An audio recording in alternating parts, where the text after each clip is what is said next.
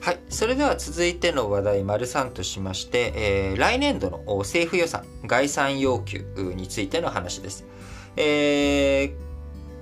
大体ですね、えー来年度の予算、2022年度の予算編成というものは、この7月上旬ぐらいから始まっていき、2ヶ月かけて、8月末までの間に各省庁、こんな感じで、予算来年、使わせてくださいっていう概算要求、これを、予算取りまとめをやっている財務省の方に提出されます。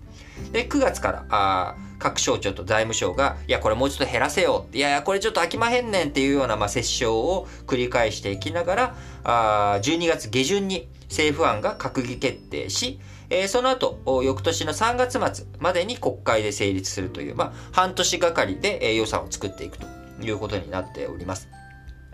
で、えー特に去年、えー去年じゃないわ。去年の、えー予算策定なので、あうんと去年の予算策定にやっていたことっていうのは、まあ、今年の予算なわけですけれども、えー去年21年度の当初予算、一般会計で、えー106.6兆円と9年連続で過去最大を更新しており、えー来年度の2022年度も膨張が予想されております。えーこういった状況の中ですね、どういうふうに、あのー概算要求していくのかというところを非常に注目されていくところです。えー特に去年、えーの予算編成をしていた時にはですね、えー概算要求の締め切り、えーこれ1ヶ月遅らせて9月末にしたりとかですね、えー特別枠、これから説明する特別枠というものも、えー設けず、えーやっていたのが今年はまあ、例年通りの形に戻っていくということになります。えー特別枠というのはですね、あのー成長分野、こちらに優先的に予算配分できる枠になっていくわけなんですけれども、えー今回この枠を設けていくにあたって、えー裁量的経費と言われている省庁で使い道を決められるこの裁量的経費を、えー前年度から10%減らしなさいと。で10%減らした分、減らした分の削減額の3倍、これを、えー特別枠というところでデジタル化の加速とか脱炭素、こういった菅政権がですね、今力を入れている分野の政策に使うお金だったらいいよと。それだったら予算つけてあげるよ。で、その結果、あまあ、政府上からの力を通していきながら民間含めて投資を促していく。まあ、こういった狙いがあるということになっております。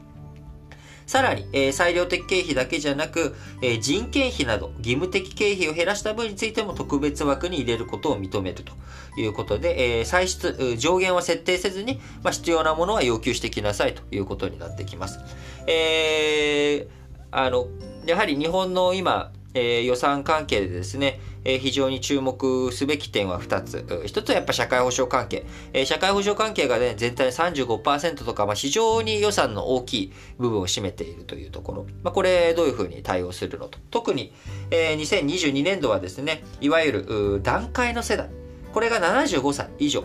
後期高齢者となってより、今後その社会保険料とかね、社会保障関係、で、こう予算が必要になってくるということになっております。もともと今年の2021年度予算は社会保障料、えーこちらの伸び費、社会保障費に対する伸びを4800億円と見込んでいたものを3500円、3500億円にえーとどめることができました。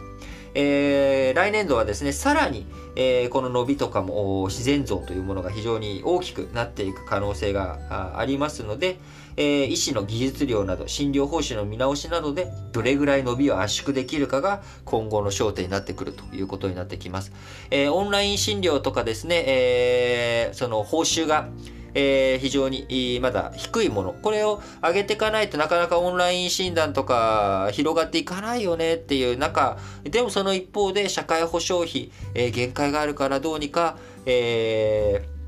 こう圧縮しなきゃいけないよね。そうじゃないと財政厳しくなっていくよねっていう、まあ、こういった情勢があるわけですよね。で、さらに、え社会保障費以外の面でいくと、えー先ほどバルト三国の話とかでも申し上げた通り、えー中国との関係、日本、どうしていくのかと。えーその中に当然、えー今、尖閣諸島、台湾海峡の問題、日本の一言ではない安全保障上の脅威、えーこれが差し迫っているわけです。えー安倍前首相やあ岸、えー防衛大臣、えー、立て続けにですね、えー、安全保障関係については GDP の1%枠、これにこだわる必要はもうないんだと。必要な予算については、あしっかりと要求していくべきなんだということで、こちらも、えー、膨張、安全保障関係についても、費用についても膨張を大きくしていくっていう流れ、えー、こちらがね、非常に強く今、ああるわけです。えー、そうなってくると、社会保障費、増えていかなきゃいけない。えー、また、安全保障関係についても増やしていかなきゃいけない。そしてデジジタル化の加速や脱炭素、こういった政策分野についても、えー、非常に大きな予算が必要になってくると。そうなってくると、この予算あ、2021年度で一般会計で106.6兆円と申し上げましたけれども、どんどん膨張していく、大きくなっていく。しかし、税収、思ったよりね、去年の税収、高くて過去最高を記録したという話、えー、過去お伝えさせていただきましたけれども、とはいえ、税収の伸びというものも限られていく。そうなってくると、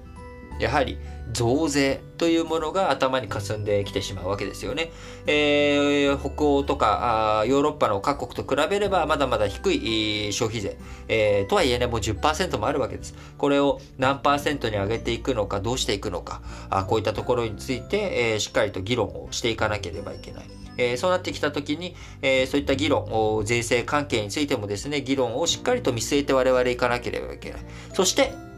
今年何があるかといったら、そうですね、えー、衆議院選挙が必ずあると。いうことになりますんで、えー、その衆議院選挙、誰に、どういうふうに、えー、国の予算を使っていくっていう、そう、どういう考えの人なんだろうっていうことを、ぜひね、えー、ご自身の一票を投じる際に、え、やはり白紙投票、要は、もう投票しないようではなくて、やっぱり誰かを選ぶ。どういう人を選ぶべきなのかというところをしっかりと考えていくためにですね、え予算の話予算の関係、えー、国全体の今予算こうなってるんだなっていう概要だけでもですね、え理解していただいておくと非常にそういった時に役に立つかなと思います、えそれでは次の話題に移ります。